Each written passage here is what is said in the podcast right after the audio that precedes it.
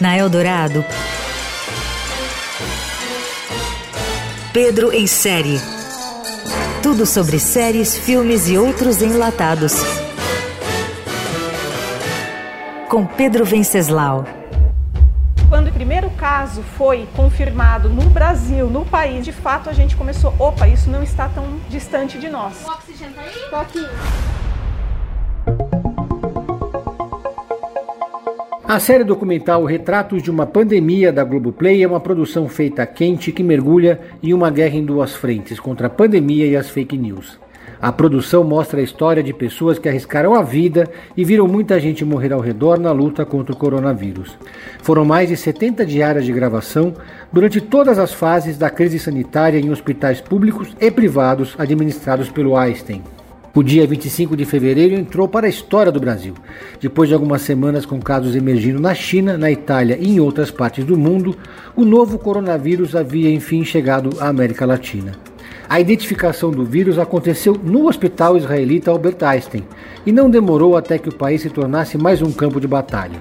Na série documental Retratos de uma Pandemia, na linha de frente do combate à Covid-19 da Globoplay, equipes de documentaristas fazem uma imersão na linha de frente dos hospitais públicos e privados administrados pelo Einstein e revelam os bastidores do maior desafio de saúde pública dos últimos 100 anos. Eu tinha muito medo de faltar respirador, de faltar leito. É como se fosse uma guerra. Foram mais de dois anos de filmagem cobrindo as três grandes ondas da pandemia, divididos em 70 diárias de gravação. Oxigênio, pacientes entubados, profissionais de saúde receosos, distanciamento entre entes queridos, fake news, saúde mental em declínio, sofrimento, morte, cuidado, esperança, humanização, ciência, vacinas, novas variantes.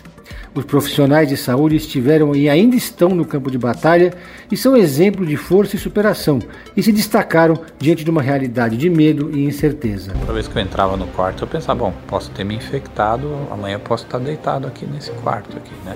Toda a intensidade da pandemia, do ponto de vista de quem estava lá, é narrada ao longo de cinco episódios de 30 minutos cada um. São capítulos independentes de uma história com muitos atores e cujo fim ainda é um mistério. A série escolheu depoimentos no calor das fases mais críticas, daqueles que estavam na liderança, tendo compromisso inclusive de combater as fake news. Chegou no momento que era tanta fake news que o nosso trabalho era desmentir as fake news. Como que as pessoas não podem acreditar em médicos, em enfermeiros? Você vai passando o bastão porque ela é uma corrida que pertence à humanidade. São histórias, por exemplo, como a da médica Carmen Barbas, pneumologista do Einstein, referência mundial em ventilação mecânica ela treinou a equipe do hospital para cuidar de pacientes graves infectados com coronavírus e acabou contaminada. Ficou em estado grave, foi entubada e esteve sob ventilação mecânica, assistida por seus colegas de trabalho, os mesmos que ela havia treinado. Outro caso é de Ronaldo Arrogo, técnico em enfermagem no Hospital Municipal de Emboimirim. O profissional também teve que ser entubado pelos colegas com quem trabalhava na UTI. A torcida por sua recuperação mobilizou todo o hospital. Um dos episódios da série da Globoplay tem como foco outro desafio do período pandêmico, a propagação da desinformação. No documentário, o tema foi discutido sob a ótica de cientistas e jornalistas que ajudaram a combatê-la.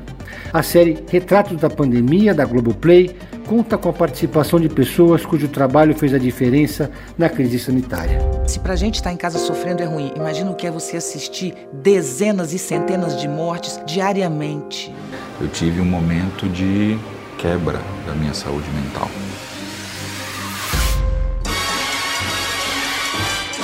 Você ouviu Pedro em Série. Tudo sobre séries, filmes e outros enlatados com Pedro Venceslau.